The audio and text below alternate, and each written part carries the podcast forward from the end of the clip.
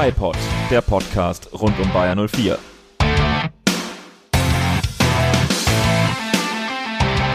Und damit herzlich willkommen zu einer neuen Folge des Bipod, Folge 20, Jubiläum.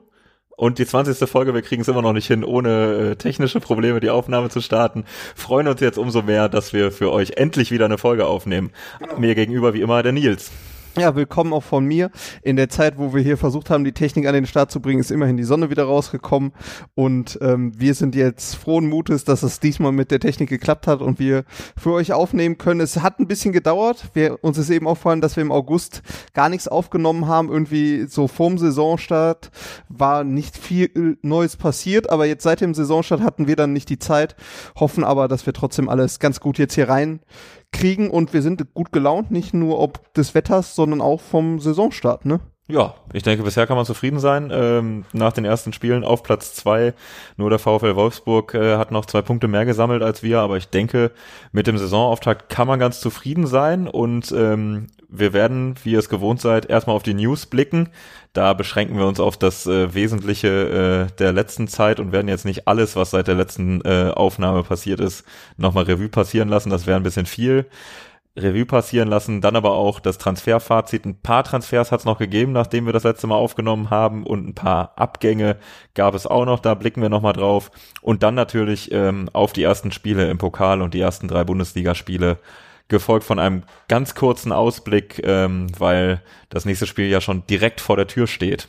Ja, und dann direkt frisch rein. Ich glaube, News, so wirkliche News gibt's ja eigentlich gar nicht. Eine sehr traurige äh, vorweg, würde ich jetzt mal sagen, ist das äh, Baumi erneut am Kreuzband operiert werden muss und damit jetzt mindestens bis zur Winterpause ausfällt. Man kann wahrscheinlich davon ausgehen, dass es auch dann nicht ganz passt mit der Fitness. Ist super schade für ihn, gerade jetzt, wo das kommende Spiel eins gewesen wäre, wo er vermutlich dann auch Einsatzzeiten bekommen hätte. Auf jeden Fall sehr, sehr unglücklich. Ja, ganz bitter. Man hatte tatsächlich, fand ich schon so ein bisschen das Gefühl, dass das nicht so optimal gelaufen sein kann mit dem Heilungsprozess, weil er ja doch jetzt am Anfang keine große Rolle gespielt hat, da auch immer mal wieder Meldungen kommen, dass er mit dem Training aussetzt, äh, vielleicht doch nicht zur Verfügung steht, dass man gucken, gucken müsse, wie das ähm, weitergehen kann.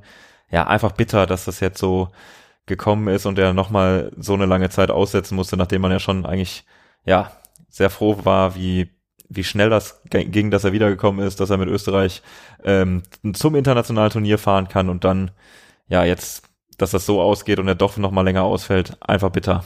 Und jetzt natürlich reine Spekulation, aber könnte mir auch vorstellen, wenn das schon vorher bekannt war, dass das auch einer der Gründe war, warum man Robert Andrich unbedingt dieses Jahr schon holen wollte. Ist natürlich jetzt reine Spekulation, aber bei dem Transfer habe ich mich so ein bisschen gefragt, wo bleibt denn dann Baumi? Und äh, ja, das, also ist es auf jeden Fall gut jetzt, dass Andrich da ist, wo äh, das ausfällt. Zu dem kommen ja. wir ja gleich nochmal. Passt auch ganz gut zu, zum zweiten Thema, was wir auf jeden Fall besprechen wollten in diesem Segment. Äh, die FIFA-Abstellungspflicht und äh, der zusätzliche äh, Spieltag für die WM-Quali in Südamerika, der uns beschert, dass äh, beim kommenden Spiel gegen den BVB ähm, ja, Charles Arangis auf jeden Fall keine Rolle spielen wird und ähm, bei Ezequiel Palacios wird's auch eher eng, kann man sagen, dass er äh, da wirklich eine Rolle spielen kann. Deswegen hat äh, Gerardo Seoane auch schon eine ähm, Stammplatzpflicht, äh, Stammplatzpflicht, eine Ankündigung gemacht, dass äh, Robert Andrich spielen wird, weil Baumi fällt aus und dann beschert uns die FIFA noch dieses Novum im Weltfußball der absolut negativen Sorte. Ja, und äh, Hincapier ist da ja auch noch mit dabei zu den drei Südamerikanern. Ich glaube, den Bayer hat's da am stärksten getroffen, was dann natürlich die Kehrseite der Medaille ist, wenn man für viele gute Spieler aus Südamerika oder an Tradition von guten Spielern aus Südamerika bekannt ist. Es ist seit letzter Zeit immer diese Quali-Spiele in Südamerika sind sowieso etwas, was sich sehr negativ durch jede Länderspielpause zieht, wenn es um Verletzungen geht, um Spieler, die schon nominiert werden, wurden, obwohl sie noch nicht wieder ganz fit sind, jetzt sowas. Also da kann ich schon verstehen, dass man da beim Bayer langsam sehr missmutig ist. Ich finde super, dass Ceoane ähm, das alles zwar schon so anspricht, dass es alles nicht gut ist, aber es auch nicht jetzt irgendwie von vornherein als irgendwie ein Grund äh, setzt, dass es alles ganz schrecklich sei und er versucht, den Fokus trotzdem auf den Gegner zu richten, weil ich denke, auch die Mannschaft, die man da auf den Platz bringt, ähm, ist sehr stark und ähm, ich finde gut, dass das relativ schnell da abgehandelt wurde, auch wenn Rudi Völler ja noch mal ein bisschen rumgepoltert hat, aber ich glaube, das ist ja, muss man, ja, muss man, glaube ich, auch ein Stück weit voneinander trennen, weil auf der einen Seite wichtig, dass der Trainer und das Sportliche nach vorne blickt und sagt, wir müssen mit der Situation umgehen, wie sie ist.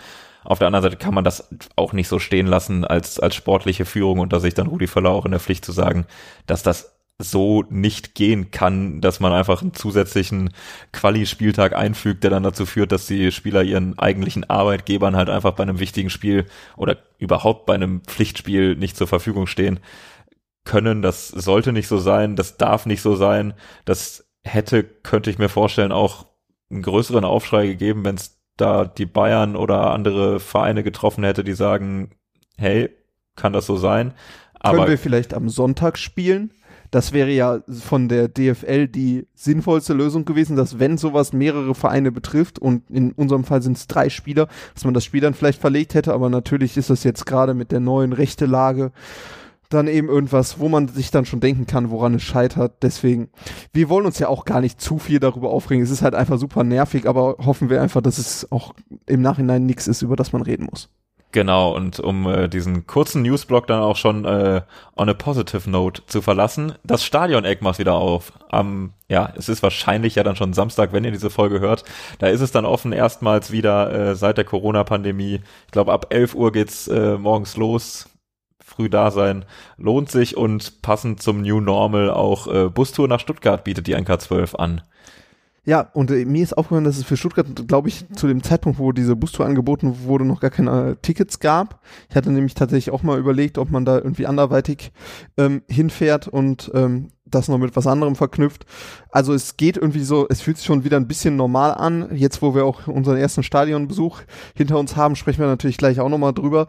Ähm, aber es ist halt irgendwie so ein was anderes als vor Corona, definitiv, auch wenn manche Sachen schon wieder zurückkommen. Kommen wir aber auch gleich zu. Auf jeden Fall denke ich mal für viele auch schön, dass es dann noch einen weiteren Anlaufpunkt in Leverkusen gibt. Wir waren äh, beim Heimspiel gegen Gladbach im neuen Biergarten, der jetzt auf die Pille gefolgt ist. Das fanden wir auch ganz angenehm. Ähm, ja, aber ich glaube, das Stadion-Eck wird dann morgen, jetzt heute ist ja Freitag bei unserer Aufnahme, wenn ihr hört, vielleicht schon Samstag auf jeden Fall, dann auch den einen oder anderen wieder anlocken. Ja, auf jeden Fall einfach eine richtig schöne Sache, dass das auch wieder geht.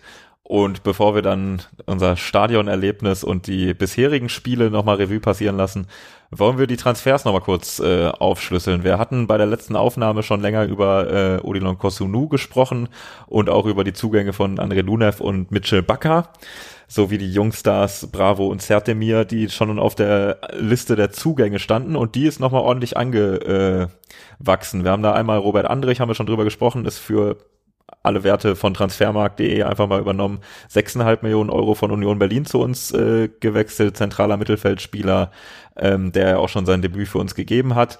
Armin Adli als Flügelspieler, Stürmer, so in der Richtung 21 Jahre alt, für 7,5 Millionen Euro von Toulouse aus der zweiten französischen Liga gekommen. Hat ebenfalls schon sein Debüt gegeben und ist nur am Pfosten gescheitert für sein ähm, erstes Tor beim Bayer. Und äh, wen wir noch nicht gesehen haben, Piero Hincapi, 19 Jahre alt, von CA Tayeresh gekommen für kolportierte 6,35 Millionen Euro großes Innenverteidigertalent, ähm, wie wir gerade schon besprochen haben, aus Südamerika, ähm, der mit viel Vorschusslorbeeren kommt und auf den wir uns, glaube ich, sehr freuen können. Ja, bei Adli übrigens das mit den Vorschusslorbeeren. Genauso. Bevor wir jetzt einzeln gleich auf das angehen, wollen wir das, glaube ich, um die Abgänge einmal kurz ergänzen. Ein paar hatten wir da auch schon drauf, äh, Demirai Gray und bei Lietwey bin ich mir gar nicht so sicher, ob der da schon gewechselt ist, aber auf jeden Fall neben dem Abgang von Gray zu Everton wechselt auch Jetwei zu Lok Moskau für noch einen kleineren einstelligen Betrag, ebenso wie Wendell zu Porto wechselt. Auch dieser Abgang hatte sich ja schon angedeutet. Leon Bailey zu Aston Villa für dann doch eine üppige Ablösesumme. Auch das war, glaube ich, ein idealer Zeitpunkt, ihn abzugeben. Und äh, per Laie verlassen uns dann noch äh, Lennart Grill nach Norwegen zu Brandbergen und Mitchell Weiser zu Werder Bremen. Und jetzt kurz nach Schließung des Transferfensters bei uns auch noch Joel Poyanpalo äh, als Laie in die Türkei. Den Namen des Clubs hattest du eben aussprechen gelernt. Risespor. Ja, Und obwohl du der Mathematiker von uns beiden bist, bei Jetwei natürlich wichtig, einstelliger Millionenbetrag. Was habe ich denn gesagt? Du hast einen niedrigen einstelligen Betrag gesagt. Ja, das, das ist im, für drei bis vier Euro wäre schwierig zu verkaufen. ja, gut, im Fußball, das mit den Millionen, das ist ja schon, schon fast einstellig für uns Otto-Normalmenschen. Nee, also ich muss sagen, jetzt, wenn man so das Gesamtbild angeht, gerade bei den Abgängen, gut, da haben wir jetzt natürlich noch die sehr schmerzhaften Abgänge der beiden Bender-Zwillinge, die uns ja ablösefrei oder entsprechend ihres Karriereendes verlassen haben und äh, Dragovic, der ja auch gegangen ist, muss man sagen, ist auf jeden Fall ein guter Job gemacht von äh, Simon Rolf, ist, dass er viele Spieler, die man wirklich auch nicht mehr haben wollte, jetzt am Ende an den Mann gebracht hat. Also ich hatte immer so noch im Hinterkopf Tan äh, äh, Panagiotis Retzos, der den äh, Verein noch verlassen sollte und nicht so zwingend gebraucht wird. Der ist jetzt noch da, aber ansonsten ist eigentlich alles, was man so auf der Verkaufsliste stehen hatte, über die Theke auch gegangen. Am Ende, das find, nötigt mir auf jeden Fall sehr viel Respekt ab, weil da doch ein paar Spieler dabei sind, wo ich ehrlich gesagt nicht gedacht habe, dass wir die äh, loswerden in diesem Transferfenster. Ich meine, Weiser war unglücklich bei uns, wir waren auch unglücklich mit der Situation, aber wenn man dann nochmal gelesen hat, wie viel, dass er relativ viel verdienen soll, ist das doch jetzt gehe davon aus, dass Bremen das Gehalt nicht komplett übernimmt, aber ist das doch jetzt ganz positiv, dass der uns zum Beispiel auch noch verlassen hat. Wie siehst ja, du das? Absolut, aus Bremen hieß es, äh, ein Zweitliga-übliches Salär würde man ihm bezahlen und der Kicker hatte ja zuletzt doch berichtet, dass Weiser bei uns sehr gut verdient. Von daher muss man da auf jeden Fall ähm, froh sein, dass man ihn ähm, noch ja abgeben konnte, wenn auch nur zur Laie und man gucken muss, ähm, ja, ob das dann in Bremen was für ihn äh, wird, längerfristig auf jeden Fall, ähm, ja, hat auch Weiser selbst ja durchblicken lassen, dass es jetzt nicht unbedingt ähm, an einem großen, an, an, er nicht unbedingt aus einem großen Strauß an Angeboten wählen konnte, sondern er hat, glaube ich, gesagt, Bremen war das, waren die einzigen, die wollten. Ähm, ja, am Ende glücklich, dass das noch funktioniert hat.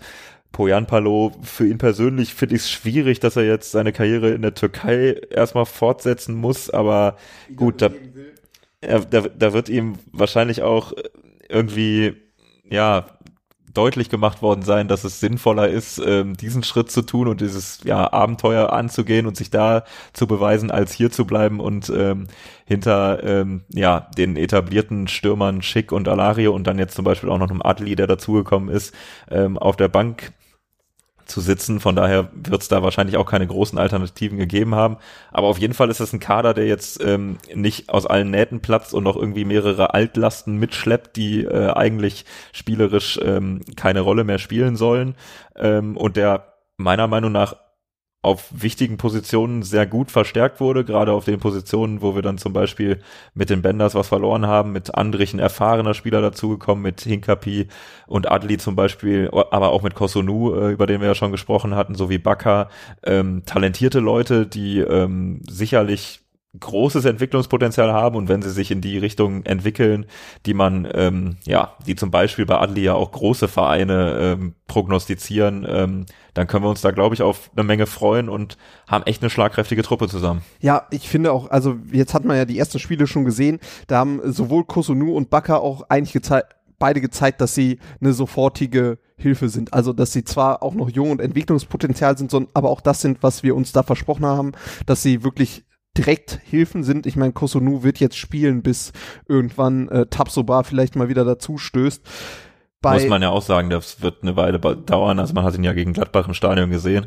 Da hatte er so noch so einen dicken Schuh an und äh, humpelte da ähm, zwar frohen Mutes, aber humpelte halt noch in so einem Schuh rum. Also das wird jetzt auch nicht äh, noch in diesem Monat was, dass er zurückkommt. Von daher erstmal wird der ähm, gute Kosunuda eine Reihe Spiele machen dürfen und auch zu Recht nach allem, was man bisher gesehen hat. Ich würde trotzdem sagen, dass wenn man gerade jetzt so die Abgänge der Bender-Zwillinge sieht, dass wir und den Abgang von Bailey, dass wir natürlich, wenn man jetzt auf die individuellen Spieler schaut, dass wir uns vielleicht in der Spitze schon also das muss man jetzt erstmal verkraften. Da bin ich auch nicht der Meinung, dass unsere Neuzugänge das alle direkt auffangen. Aber gerade was du eben gesagt hast, dass man da Altlasten auch losgeworden ist und damit auch potenzielle Unruheherde von irgendwelchen Spielern, die dann eben unzufrieden sind und wo vielleicht dann auch die Mannschaftsstimmung drunter leidet, sieht das schon echt gut aus. Und ich bin da auch eher der Meinung, dass es vielleicht gut tut, so einen super talentierten Spieler wie Amin Adli auf dem Flügel noch als Ersatz zu haben, als jetzt jemand zu holen, der vielleicht nicht so ganz, ganz fest das erste Glied ist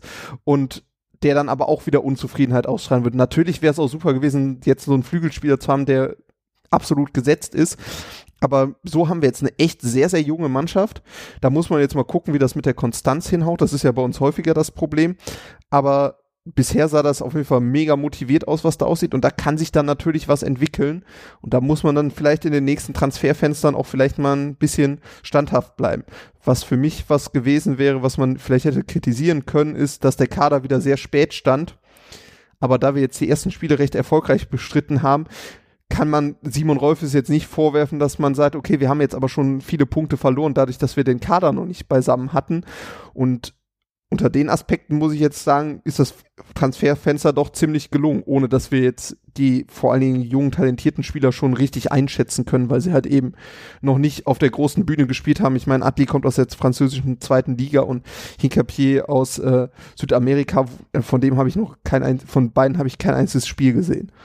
Ja, das äh, geht mir ganz genauso, aber es stimmt halt schon frohen Mutes, was man ähm, über beide schon, schon lesen und hören konnte. Und ähm, ja, sind halt Investitionen in die Zukunft, die sich hoffentlich äh, auszahlen werden und die natürlich jetzt erstmal im Direktvergleich gegenüber den Leuten, die gegangen sind, ähm, ich glaube, äh, Adli wurde da ja auch in der Pressekonferenz, wo er vorgestellt wurde, darauf angesprochen, eins zu eins Bailey-Ersatz, das kann nicht der Stempel sein, mit dem er jetzt hier äh, anfängt und ähm, versucht, sich, äh, sich durchzusetzen, sondern er wird seinen eigenen Weg gehen müssen und ja, den, den Bailey-Ersatz auf dem Flügel, ich glaube, da haben wir in den ersten Spielen auch schon gesehen, dass äh, Seoane den auch gar nicht unbedingt ähm, in einem Spieler sucht, sondern es da verschiedene Möglichkeiten gibt, wie man ähm, das Flügelspiel um Diaby rum dann gestaltet und wer da ähm, quasi auf dem anderen Flügel dann jeweils zum Einsatz kommt. Zumal Diaby ja wirklich einen bockstarken Saisonstart hatte und wenn er das Niveau halten kann, dann äh, haben wir da zumindestens ja einen, der wirklich das Spiel machen kann. Einen Satz oder ein, zwei Sätze würde ich vielleicht noch zu Robert Andrich sagen, der ja auch so ein bisschen als dieser Profilspieler, der in eine Führungsrolle reinwachsen soll, geholt wurde. Ähm, ich finde, gerade durch die Tatsache, dass sich jetzt Baumi verletzt hat, kann das echt gut passen, weil er, ich habe mir im ersten Moment gedacht, ja okay, aber in unserem sehr voll besetzten und auch stark besetzten zentralen Mittelfeld musste er halt erstmal seine Rolle finden. Ähm, ist halt so dieser Typ, was man früher als Aggressive Leader bezeichnet hat. Ähm, weiß gar nicht, ob den Begriff habe ich länger nicht mehr gehört. Aber jetzt ist Marc von Bommel zurück in der Liga, jetzt kann man den auch wieder auspacken. ähm, ich bin sehr gespannt auf den Einsatz gegen Dortmund und äh, freue mich drauf. Ist Union Berlin hatte ja schon immer da ein gutes Händchen bei solchen Spielern, ähm, die da sage ich mal, irgendwie unterm Radar hingekommen sind, hat er echt stark gespielt. Ich bin jetzt echt gespannt, wie er sich auf einem nochmal etwas höheren Level dann beweisen kann. Und ähm, er bringt auf jeden Fall das Selbstbewusstsein mit. Und wenn er bei uns regelmäßig spielt, kann ich mir auch sehr gut vorstellen, dass so einer in einer Führungsrolle ganz gut zu Gesicht steht dem Verein, weil er ja doch schon einer ist, der wirklich auch dahin geht, wo es weh tut und vielleicht dann auch die anderen mal mitreißt, was ja gerade in der letzten Saison gar nicht mal so schlecht gewesen wäre, wenn das bei uns mal jemand getan hätte. Ja, da wurde sich in der letzten Saison oft auf die Benders verlassen und wenn dann äh, beide nicht dabei waren, sah es ganz düster aus und wenn schon einer fehlte, hätte man sich gewünscht, dass da vielleicht so ein Typ wie Andrich auf dem Feld gestanden hätte, den ich ehrlich gesagt, als er verpflichtet wurde oder als rauskam, dass er entweder nächsten Sommer oder schon diesen äh, diese Transferphase zu uns kommt, ähm, jetzt noch nicht unbedingt als möglichen Lieblingsspieler auf dem Schirm hatte, ist halt aber auch einfach so ein Spieler, den man als gegnerischer Fan einfach nicht nicht mögen kann, weil er halt ja, mit, mit vielen Mitteln versucht, das Beste für seinen Club rauszuholen. Ähm, ich habe ihn gerade nochmal gegoogelt, um sicher zu gehen, wie alt er ist. 26 Jahre alt, also er ist auch, hat eigentlich schon echt viel Erfahrung und Führungsstärke bewiesen dafür, dass er noch im, im besten Alter ist und da durchaus jetzt auch noch ja Potenzial ausnutzen kann, was er ähm, ja, wo, wo noch Luft nach oben ist, weil da sicher nicht das, das Level von Union jetzt ähm, schon das Höchste war, was er erreichen kann, gerade was er hoffentlich dann mit uns erreichen wird. Ähm, und daher sind wir mal gespannt. Er wird auf jeden Fall jetzt noch eher seine Chance kriegen, wo er sich dann, was diese Führungsrolle und diese, diese ja, Defen Rolle, die die defensive Stabilität bringen soll, eben nicht äh, gegen, gegen Baumi durchsetzen muss, sondern ähm, ja, den hoffentlich an der einen oder anderen Stelle ersetzen kann. Ja, die Ablösesumme oder die vermeintliche Ablösesumme spricht auf jeden Fall dafür, dass wir relativ viel von ihm halten, ähm, wenn man bedenkt, dass man ihn nächstes Jahr ablösefrei bekommen hätte. Das äh, ist definitiv so. Bei diesen sechseinhalb Millionen, die da im Raum stehen, ist das schon eine Menge. So, damit haben wir auch schon wieder 20 Minuten auf der Uhr und gehen damit doch dann direkt mal, wir haben es ja gerade schon das ein oder andere Mal gestreift, ins Sportliche rein, was wir, denke ich, ja, Chronistenpflicht zum Anfang abhandeln können, ist äh, das Pokalspiel, erste Runde gegen Lokomotive Leipzig. Ähm, erstes Pflichtspiel wieder äh, mit Zuschauern, 3 zu 0 gewonnen bei einem Traditionsverein, der ja über Banner auf der Tribüne deutlich gemacht hat, dass sie sich ein anderes Los gewünscht hätten. Aber gut, dann sind sie halt gegen uns rausgeflogen, müssen sie jetzt mit leben guter Saisonauftakt für Kerem Demir bei, mit einem Elfmetertor äh, zum Start und einem Freistoß äh, zum Abschluss des Spiels. Zwei von drei Toren gemacht, dazu dann noch äh, das Tor von Bellarabi mit der ersten Vorlage von Kosunu. Ähm, ja, Kopfballvorlage nach einer Ecke. Starke Standards, ähm, früh das erste Tor gemacht und damit äh, einer möglichen Pokalblamage eigentlich früh aus dem Weg gegangen und ähm, ja, souverän die nächste Runde erreicht. Ja, Pokal Bellarabi war auch wieder da, zumindest bis er sich dann leider verletzt hat. Aber äh, auch das erste Tor, äh, den Elfmeter rausgeholt, noch ein Tor gemacht. Ähm, ja, ich glaube, da braucht man nicht viel drüber reden. Es war auch kein besonders spannendes Spiel. Es war kein Spiel, was besonders hochklassig war, was man sich gut anschauen konnte. Es war für den Gemütszustand zumindest mein gut, dass es relativ früh 2-0 stand.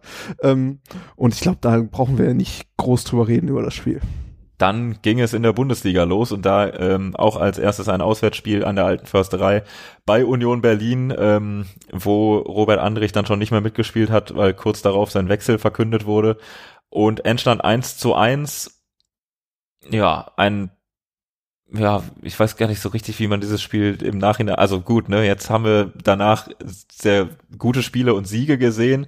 Zu dem Zeitpunkt war ich mir aber noch sehr unsicher, was man mit dem 1-1 anfängt.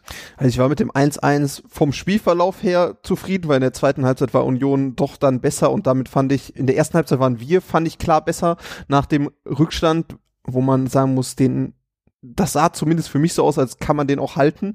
Also es war auf jeden Fall eine komische Flugkurve und recht zentral, aber mit Avonie haben wir ja auch das ganze Spiel über Probleme gehabt. Ja, das, ich glaube, da würde ich ansetzen. Also Frimpong und äh, Taps äh, und ähm, Tapsoba, sag ich schon, Kosonu müssen das ähm, auch zusammen besser verteidigen. Also sie sind einfach beide einen Schritt zu weit weg und keiner geht diesen entscheidenden Schritt drauf. Aber ist dann eigentlich ja ein Schuss von der Strafraumgrenze, der relativ also hoch, aber relativ zentral aufs Tor kommt, sieht nicht unhaltbar aus und ja, muss man einfach, ja, jeder, der da beteiligt war von Bayer hatte seinen Anteil, Avonie hat das gut gemacht, hat uns das ein oder andere Mal vor Probleme gestellt, aber ähm, umso besser, dass Diaby das dann sehr schnell ausgeglichen hat mit einer richtig guten Einzelleistung. Und wir haben, fand ich ja dann auch in der ersten Halbzeit echt gut gespielt. Da hätte man dann ruhig noch ein Tor nachlegen müssen. Wer weiß, wie das Spiel dann gelaufen wäre. In der zweiten Halbzeit ist so ein bisschen die Luft ausgegangen. Ich glaube, die Vorbereitung auf, auf das Unionsspiel, wo der Kader ja wirklich überhaupt noch nicht komplett war, ähm, war auch ein bisschen problematisch. Mannschaft stand letztes Jahr direkt hinter uns in der Tabelle. Ich glaube, mit dem Punkt muss man da, musste man da zufrieden sein und jetzt auch im Nachhinein würde ich sagen, ist das, ist das schon in Ordnung. Ähm, Euphorie ist bei mir nach dem Spiel aber definitiv nicht aufgekommen, aber da hat das erste Heimspiel dann doch für gesorgt. Ja, endlich wieder äh, ins Stadion. Du hast es vorhin schon mal kurz angesprochen. Schön im Biergarten vorher und dann ähm, Topspiel gegen Mönchengladbach. Ähm, von der Spannung her war es einem Topspiel dann nicht würdig, weil wir doch sehr schnell äh, uns einen guten Vorsprung erarbeitet haben. Ähm, der gute Mitchell Bakker konnte in seinem ersten Spiel in der Bayer Arena auch direkt sein erstes Tor feiern. Äh, wir kommen nicht drum herum, von Anfang an auch über die Rolle von Jan Sommer zu reden, der uns den Abend schon ein bisschen leichter gemacht hat, als er sonst wohl gewesen wäre. Ich würde da fast die ganze Gladbacher Mannschaft, also es war so ein Zusammenspiel, wir waren wirklich auch gut, aber Gladbach hat auch einen rabenschwarzen Tag gehabt, nicht nur vom spielerischen her, sondern auch, dass sie dann da ja noch zig Verletzte ähm, zu beklagen hatten. Aber wir haben das auch echt ziemlich gut gemacht, bis darauf, dass wir noch mehr Tore hätten eigentlich schießen können. Ähm, so waren es jetzt nach Bakker noch Schick, Diaby und äh, zum Schluss Amiri, die dann das Spiel mit 4 0 trotzdem sehr rund gemacht haben. Es war aber schon, ich fand vor allen Dingen in der ersten Halbzeit ein echt begeisternder Auftritt. Also dieses, dieser Offensivdrang und auch dieser Wille, der jetzt da wieder drin ist, dieser Zug, den äh, Radetzky ja mal angesprochen hat, dass jetzt unter dem neuen Trainer wieder ein ganz neuer Zug auch im Training ist, den habe ich gegen Leipzig und äh, Union noch nicht gesehen, aber gegen Gladbach auch das erste Spiel wieder vor heimischen Fans. Boah, da war es war auf jeden Fall richtig Zug nach vorne. Es hat richtig Bock gemacht, das Spiel. Ähm, und natürlich das Ergebnis auch. Ja, definitiv. Da konnte man sehr zufrieden nach Hause gehen und man hat auch gerade bei Mitchell Bakker nicht nur bei diesem 1-0 gesehen und auch auf der anderen Seite bei, bei Frimpong, was da der Plan ist. Also, dass die Außenverteidiger die Angriffe mit anführen, dass die auf den Außenbahnen richtig Druck nach vorne machen. Und das hat auch ein oder andere Mal richtig gut funktioniert. Und ähm, ja, da wirkt schon das ein oder andere sehr schön eingespielt und sehr gut kleinen Abstrich muss man dann bei Backers Leistung halt hinten machen den Elfmeter, den er verursacht, das fällt schon in die Kategorie ungestüm. Umso besser, äh, dass äh, Lukas Radetzky das Ding dann gehalten hat und so äh, im ersten Heimspiel dieser Saison für den neuen Kapitän die Null steht. Aber das Zweikampfverhalten hinten, da war dann vielleicht noch ein bisschen zu viel dieser Euphorie und dieses äh, Vollgas drauf drin, wobei das auch in der Woche danach natürlich nochmal zu sehen war. Da hat er den Elfmeter dann nicht gegen sich gekriegt, aber ja, ist noch nicht alles perfekt, noch nicht alles rund, aber an dem Abend konnte das nichts anhaben. Für mich war Bakker aber trotzdem der beste Spieler auf dem Platz. Also der hat wirklich einen Zug nach vorne gegangen. Ich finde in den Testspielen, die, da ist mir, ist der mir teilweise überhaupt nicht aufgefallen und in den ersten Auftritt in der Bayer Arena war richtig, richtig stark. Auch das Foul, ja gut, das war sehr unglücklich, also in vielerlei Hinsicht. Erstens, dass er, glaube ich, mit dem Bein den Gegner auch gar nicht treffen wollte, der sich dabei ja dann leider auch noch sehr schwer verletzt hat. Ähm, dann noch, dass es genau auf der Strafraumgrenze war und dann ja, sogar der eigentliche Kontakt würde ich sogar behaupten war eigentlich schon vorm 16er und dann nur aufgrund der Intensität des Fouls wurde das dann eher mal also ich, auf die Linie verlegt. Also es, aber ansonsten finde ich war von von Bakker eine super Leistung also ich fand auch rundum, dass der Bayer da eine gute Leistung gezeigt hat. Also die, das zwischendurch defensiv mal wackelt, wenn man so einen Offensivdrang hat, ich glaube, das ist, das ist nicht möglich, das anders zu lösen. Da, natürlich waren da auch noch ein paar Sachen, die vielleicht noch nicht so ganz gut laufen, aber gerade im Vergleich zu den beiden Spielen davor war ich, fand ich, war das so ein Riesenschritt nach vorne und ähm, also das hat wirklich richtig Bock auf die Saison gemacht. Ja, also wie du auch schon angesprochen hast, halt auch einfach noch Chancen gehabt auf mehr Tore. Also da wären noch mehr als die vier Dinger drin, also hätte man reinmachen können. Gerade äh, Schick, der da dann noch irgendwie einmal bei einem langen Ball eingeladen wurde, äh, alleine auf den Keeper zuzugehen zum Beispiel. Also da waren schon noch ein paar Szenen. Einmal dann noch, auf Pfosten getroffen. Ja, wo man noch mehr äh, hätte, noch mehr Buden hätte machen können. Der EM-Schick, der hätte das auf jeden Fall mindestens auf 6-0 gestellt. Aber der kommt ja hoffentlich diese Saison noch, vielleicht auch noch einmal kurz so zum ganzen Drumherum. Erstes Heimspiel wieder mit Fans. Wie fandest du es? Das hat richtig Bock gemacht. Also ich fand's, ich ich glaube, man war, alle waren vorher so ein bisschen, äh, ja, einerseits positiv aufgeregt, wieder ins Stadion zu dürfen, andererseits so ein bisschen skeptisch, wie das dann aussehen wird, gerade weil im Vorhinein jetzt auch, glaube ich, das kann man so sagen, nicht alles optimal gelaufen ist in Sachen äh, Ticketing und äh, wie man die Leute anordnet und überhaupt. Äh, da war ja dann zum Glück im Spiel, also im Stadion selbst nicht mehr so viel von zu sehen und die Leute konnten mit den Leuten Fußball gucken, mit denen sie auch sonst Fußball gucken wollten und das ähm, hat das Stadionerlebnis auf jeden Fall schöner gemacht. Es lief dann, fand ich auch, also was ich positiv muss man sagen, diese ganze Geschichte mit dem Bändchen verteilen vorher und so, ähm, wir haben uns die sehr früh geholt, wie gesagt, und waren dann noch im Biergarten, aber auch da liefen dann nachher nochmal Volunteers rum und äh, also es hatte jeder die Möglichkeit, recht einfach äh, seinen Nachweis zu erbringen, dieses Bändchen zu kriegen. Und dann war man sehr schnell drin im Stadion, äh, ehrlich gesagt auch ohne irgendwie abtasten oder irgendwas. Und ähm, dass man sich dann noch zusammensetzen konnte, war auf jeden Fall einfach eine schöne Sache. Also deswegen fand ich es ein sehr rundes Stadionerlebnis, was echt richtig Bock gemacht hat.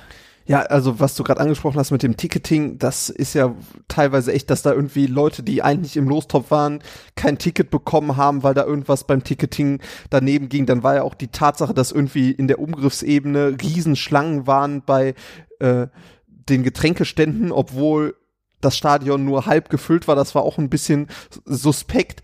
Da war auf jeden Fall noch Optimierungsbedarf. Ähm, ansonsten, also Stimmung fand ich war auch grandios. Ja, das also stimmt. Da also da hat man auch dann tatsächlich, also ja, genau. Ich habe es beim Getränkeholen nicht gemerkt, wo ich dachte, das würde vor Anpfiff noch funktionieren. Ähm, aber ich habe es dann im Stadion noch weniger gemerkt. Da war wirklich, also es hat richtig, richtig Spaß gemacht. Also da hat natürlich die Mannschaft mit der Leistung auch ihren Teil zu beigetragen. Ich muss sagen, so mit Corona, es fühlte sich irgendwie noch ein bisschen komisch an. Ähm, gerade so alle ohne Masken und dann doch sehr eng beieinander. Ich glaube, da muss man sich erst noch wieder dran gewöhnen und irgendwie so eine Sicherheit für finden. Das heißt, wenn ihr da eher noch so ein bisschen skeptisch seid und Menschen Massen versucht zu meiden, dann ist, glaube ich, der Stadionbesuch noch nicht wieder das Richtige. Du bist da ja auch noch ein bisschen, äh, sage ich jetzt mal, prakt mir fallen da gar nicht die Worte ein. Ich bin da vielleicht eher etwas noch was skeptischer als du das bist. Ich hatte meine Maske im Stadion dann äh, fast überwiegend auch auf. Das ist beim Singen dann doch eher blöd. eher, eher hinderlich, kann man sagen. Eher hinderlich. Ja. Aber es war auf jeden Fall ein rundum gelungener Abend und äh, mir ist zumindest jetzt auch nicht bewusst, dass es irgendwie große Infektionen da gab, obwohl Leverkusen ja weiter bei der Inzidenz zumindest ganz, ganz oben dabei ist. Wurde heute über, also Leverkusen ist ja schon längst nicht mehr die äh, Stadt, also schon länger nicht mehr die Stadt äh, mit der höchsten Inzidenzrate, aber ich habe äh, heute Morgen gelesen, äh, Offenbach ist es aktuell. Ja. Bleibt in der Familie, kann man sagen. Ähm, dann gehen wir doch weiter mit dem Auswärtsspiel gegen den FC Augsburg. Das Fehlerfestival der ersten Halbzeit, sage ich da nur. Ja, äh, also Fehlerfestival, das Tor von Iago, wenn man sich mit Fußball nicht so auskennt und nicht wusste, dass es sein eigener Keeper war, äh, den er da überwunden hat, dann äh, hätte das, also zum Zungeschnalzen, den macht er schon richtig stark. Ähm, was genau er eigentlich vorhatte, erschloss sich mir auch nach mehreren Wiederholungen nicht, keine Ahnung. Ähm, aber aus unserer Perspektive müssen wir sagen, gut unter Druck gesetzt, gut hinterhergegangen und äh, ihn dann zu diesem Fehler gezwungen. Ja, und beim zweiten Tor dann ja auch wieder. Und beim zweiten Tor kann man das dann wohl genauso sagen. Äh, Demir bei Standard war es, meine ich. Ja, ne, Demir bei. War es nicht nach der Ecke und er zieht die kurz ausgeführte Ecke, die er dann, ich meine, es war eine kurz ausgeführte Ecke, wo er dann. Das ist ja auch ein Standard, würde ich jetzt mal behaupten. Auf jeden Fall am kurzen Pfosten Niederlechner im Stile eines Stürmers, der er ja auch ist, hat das Ding schön reingeköpft. Und dann würde mich auch mal interessieren, warum das dann als Eigentor gilt, weil zumindestens der der Schuss von dem ja auch aufs Tor gegangen wäre und er den quasi nur so richtig gut platziert, dass der Torhüter nicht mehr drankommt, wohingegen der Schuss von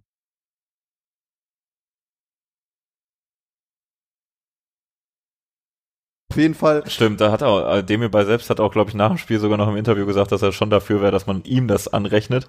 Ähm, mit ein bisschen Abstand der Länderspielpause können wir jetzt sagen, dass es nicht passiert, während das Mitchell Bakker Tor ihm zugerechnet wurde, wo ich auch jetzt auch eher spontan eher deiner Meinung wäre, dass es andersrum vielleicht sogar nachvollziehbarer wäre. Aber gut. Auf jeden Fall haben wir, haben wir, uns dann eigentlich auch noch einen reingelegt. Das galt dann aber doch nicht als Eigentor, auch wenn das, was Radetzky und Bakker da veranstaltet haben, doch irgendwie schon komplettes Kaktor-Potenzial hatte und wahrscheinlich auch dazu gewählt wird. Ich habe ich noch gar nicht nachgeguckt. Ähm, den hat Niederlechner dann noch über die äh, Linie gedrückt. Dann wurde das Spiel, obwohl es eigentlich sehr eindeutig in Richtung Augsburger Tor lief, irgendwie plötzlich doch noch mal ein bisschen wackelig und äh, ja, das, also das fiel wirklich komplett unter den Gegner einladen, doch noch ins Spiel zurückzukommen, weil eigentlich war Augsburg nach diesen zwei ja auch einfach sehr sehr ärgerlichen äh, Eigentoren aus ihrer äh, Perspektive gebrochen und man hatte nicht den Eindruck, dass sie in diesem Spiel noch irgendwas zu sagen haben werden. Es war eher die Frage, wann wir unser erstes eigenes Tor schießen und das 3-0 machen und das Spiel dann ja ausplätschert. Dann haben wir sie durch diese Aktion ja komplett ins Spiel wieder zurückgeholt und dann war es doch nochmal eng. Zum Glück ist Augsburg da dann nicht der Ausgleich irgendwie noch gelungen und wir haben uns ähm, am Ende dann dieses 4-1 noch gesichert durch die Tore von Schick und ganz am Ende wird's. So sieht das nach einem souveränen Sieg aus, die, ja, ich würde sagen, so gute halbe Stunde war es, kann man dann jetzt am Ende angesichts des Ergebnisses ausblenden. Da war aber halt auch nicht alles, alles richtig gut und es hätte auch anders eine andere Wendung nehmen können. Ja, also man hat wieder gesehen, diesen Offensivdrang, den wir gegen Gladbach hatten, der war auch definitiv gegen Augsburg da, aber da hat man dann doch viel noch viel stärker gesehen, dass noch nicht alles Gold ist und dass man da wirklich noch so ein paar Dinge hat, an denen man arbeiten muss, wofür jetzt hoffentlich vor allen Dingen auch die Länderspielpause genutzt wurde, auch wenn natürlich ein paar Spieler wieder auf Länderspielreise waren, ist dann auf jeden Fall nochmal ein, ein Break gewesen, auch in dem äh, Seoane mit der Mannschaft arbeiten kann. Und also, wenn nach, wenn man nach dem Saisonstart jetzt sagt, da ist trotzdem noch viel Luft nach oben, ist das, glaube ich, nicht falsch, aber macht dann doch gerade Hoffnung, weil der Saisonstart schon so gut war. Ja, das kann man auf jeden Fall so unterschreiben. Wir haben äh, sieben Punkte aus den ersten drei Spielen geholt bei Union Berlin tun sich jetzt auch durchaus viele schwer. Also da ist dann auch einfach der Punkt in Ordnung und den nimmt man mit. Ähm, wir haben noch ein bisschen Luft nach oben nach einem, aber schon eigentlich ordentlichen Auftaktprogramm. Also es war jetzt auch nicht, nicht so, dass wir sagen müssten, jo, das war jetzt aber auch absolutes Pflichtprogramm, da die Punkte mit rauszunehmen. Und viele andere haben sich schwerer getan in ihrem Saisonstart. Von daher für den Start mit einem neuen Trainer kann man da, denke ich, sehr zufrieden sein, wie es losging. Ja, und wenn wir gegen Dortmund jetzt auch was holen sollten, wir wollen jetzt gar nicht so viel über das Spiel reden, weil ihr mutmaßlich den Podcast eventuell auch erst hört, wenn das Spiel schon gelaufen ist, dann kann man auf jeden Fall von einem gelungenen Saisonstart sprechen. Einen solchen würden wir uns am Donnerstag natürlich auch in der Europa League wünschen. Die werden wir jetzt, glaube ich, mal eher so ein bisschen in den Ausblick packen, da ja letzte Woche die Auslosung stattgefunden hat. Genau so ist es und es auch schon in der kommenden Woche dann losgeht mit dem ersten Heimspiel gegen äh, den ersten der drei äh, allesamt grün-weißen Gegner. Ferencvaros Budapest kommt äh, am ersten äh, Spieltag der Europa League Gruppenphase zu uns. Die weiteren Gegner dann der FC Sevilla und Celtic Glasgow. Betis Sevilla. Äh, ja, der FC Sevilla ist äh, rot-weiß. Betis Sevilla mit Andres Guardado, ein äh, Rückkehr zu uns. Wie lang war er eigentlich bei uns? Nur ein halbes Jahr. Nur ein halbes Jahr, glaube ich. Das war sehr kurz, aber irgendwie cooler Spieler. ja, definitiv einfach äh, in, in guter Erinnerung geblieben. Ähm, ich finde die Europa League auf jeden Fall auch wenn man die anderen Gruppen so durchgeguckt hat, durch diesen neuen Modus, dass er irgendwie, dass sie entschlackt wurde, sehr spannend. Also die Gruppen sind auf jeden Fall deutlich cooler besetzt und es hat echt irgendwie noch mal mehr diesen Europapokal-Flair, den man vielleicht vor dieser Aufblähung der Europa League und der Umbenennung hatte. Man konnte sich auch diese Auslosung tatsächlich gut angucken, weil man getan. nicht das Gefühl hatte, ja, alle drei Stunden gefühlt geht's äh, um die Gruppe des eigenen Vereins, sondern es war alles ein bisschen straffer und war halt, ja, so eine Gruppenphase, wie man sich das eher vorstellt. Und jetzt haben wir auch einfach echt echt coole Gegner und ja, wenn man wenn man es schafft, da auswärts zu fahren, auch sehr sehr geile Ziele. Da hat man die freie Auswahl.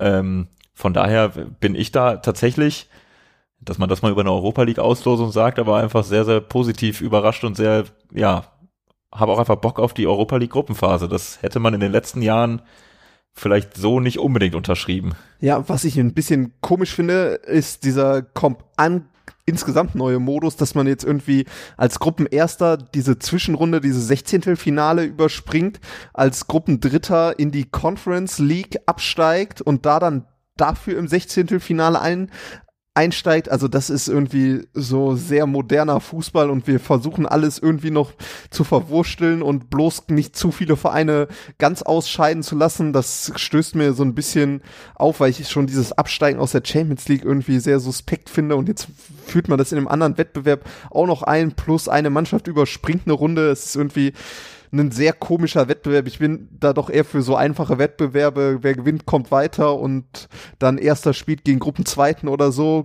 Das ist ja dieser neue Trend, dass man die WM und sonst was aufbläht. Froh, dass die Europa League wenigstens zurückgefahren wird. Das macht auf jeden Fall die Gruppenphasenspiele, finde ich spannender. Man hat jetzt auf jeden Fall eine Gruppe, die auch irgendwie richtig nach Europapokal klingt und das gilt nicht nur für die Bayer-Gruppe. Und ich muss sagen, ich habe auch auf alle Mannschaften Bock. Und vor allen Dingen glaube ich, dass es spannende Spiele werden können, aber wir trotzdem als Favorit in der Gruppe dastehen sollten. Also ja, wir sollten uns da ähm, durchsetzen können. Da bin ich auch fest von überzeugt. Bete ist sicher nicht einfach. Also da ist Guardado haben wir genannt, aber auch sonst schon echt ein paar hochkarätige Leute Nabil in dem Kader Fekir. drin. Das ähm, kann schon schwierig werden und man weiß ja auch aus Spanien, da hat schon der ein oder andere Club die Europa League gewonnen. Also den kann man jetzt nicht per se unterstellen, dass spanische Teams in der Europa League jetzt nicht nicht mit der vollen Kapelle antreten und das Ding nicht gewinnen wollen. Ja, ich glaube aus Sevilla gab es da mal ein paar Sieger. Ja, den, die, dieser andere Verein, irgendwer von uns hat ihn schon genannt, ich weiß auch nicht. Ähm, aber das und Celtic würde ich sportlich jetzt schon eine Stufe unter denen einstufen. Auch bei Betis bin ich überzeugt, wir können die Schla also es ist jetzt nicht, dass die der Gruppenfavorit sind, sondern wir sollten uns da auf jeden Fall durchsetzen. Und da der Modus dann nach der Gruppenphase so ist, wie du ihn aufgezeichnet hast, wäre es halt schon sinnvoll, sich da als Gruppenerster durchzusetzen, um dann halt einfach dieser, dieser Zwischenrunde zu entgehen. Ja, im Umkehrschluss, zumindest auf unseren Verein gemünzt, könnte das die Motivation auf jeden Fall ruhig nochmal steigern, dass man die Gruppenphase richtig, richtig ernst nimmt. Ähm, ich, da gab es ja auch schon andere Beispiele in der Vergangenheit. Ich bin sehr gespannt. Ich hoffe vor allen Dingen, weiterhin, dass die Europa League ja ein Wettbewerb ist, wo es zumindest nicht total unrealistisch ist, dass man da auch in den Kreis der Favoriten aufstoßen könnte, wenn man den Wettbewerb komplett ernst nimmt und da wirklich mit richtig, richtig viel Bock reinsteigt. Beim letzten Mal, als wir das versucht haben, stand uns ja dann Inter Mailand ähm, im Weg. Als und äh, ja, da, dann kamen die ja, Young Boys Bären, von denen man nicht erwartet hätte, dass sie uns auf dem Weg dahin ähm, ja im Wege stehen oder uns ein Bein stellen, wie Gerardo Seoane das dann gelungen ist. Ähm, wollen wir mal hoffen, dass dieses Mal wieder so weit geht, dass da Euphorie und Titelhoffnung aufkommen kann. Also wäre auf jeden Fall sehr schön und ich freue mich auf jeden Fall auch auf diese Gruppenphase. Und natürlich jetzt auch morgen auf den Stadionbesuch. Ja, endlich wieder Fußball. Und damit ist es doch eigentlich eine runde Sache und wir sind zur Abwechslung mal wieder tatsächlich äh, unter einer normalen Fußballhalbzeit geblieben. Ja, der, was wir vergessen Schön. haben, ist natürlich, dass ihr uns gerne wieder Feedback schreiben könnt. Vielleicht auch jetzt, wo wir länger mal nicht am Start waren. At Bipod04 bei Twitter. Ansonsten auch gerne falls ihr kennt, Twitter per E-Mail, auch wenn wir da, glaube ich, noch nie eine E-Mail bekommen haben. Ihr könntet die ersten sein, die uns das Feedback-E-Mail schreiben. bipod.gmx.de. Ich bin sehr gespannt, ob irgendwer äh, da jetzt mit einer Mail um die Ecke kommt. Und dann bin ich gespannt, wann wir sie sehen werden. ja, definitiv. Wir wünschen euch ein schönes Fußballwochenende oder wann auch immer ihr uns hört. Freuen uns, wenn ihr uns weiterempfehlt und dann bis zum nächsten Mal. Bis denn. Ciao, ciao.